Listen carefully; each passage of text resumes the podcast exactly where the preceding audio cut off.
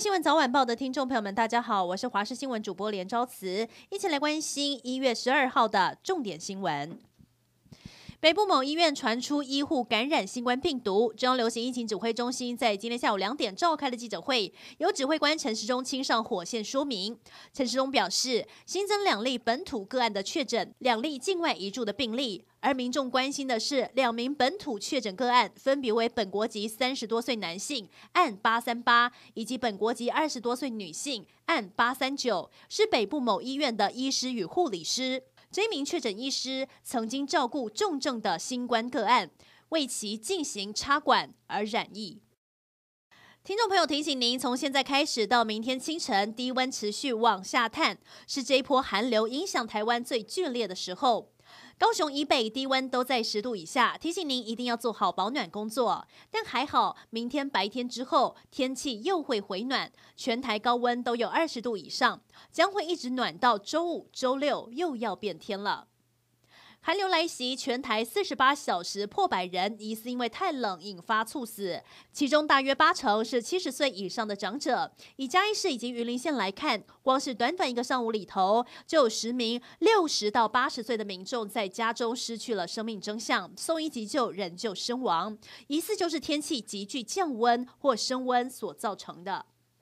受到寒流影响，合欢山清晨温度只有零下二点七度，比前一天还要低。加上水汽一入，一早还下起了冰线，不少民众想要上山赏雪，结果造成了大塞车，甚至还有车辆挂了雪链，但还是在下坡打滑，车轮掉进了路旁水沟。赏雪一定要做好安全措施。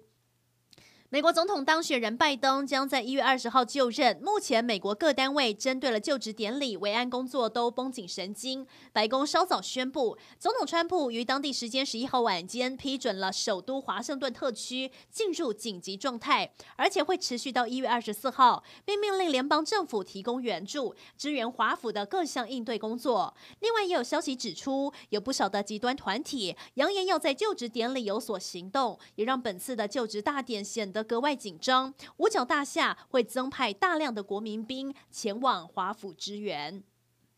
屏东县内埔分局警方获报了一个诈骗集团，以投资刷卡换现金的方式吸引投资，一个单位为一万八千元，十五天一期，每个月可获利百分之二十的利润。警方经过了半年的跟监调查，有二十六名被害人，总诈骗吸金金额高达了六亿两千万。主导的张姓女主嫌用骗来的钱买各式的精品，还有三栋共价值五千六百万的透天厝。目前这名主嫌已经被裁定收押。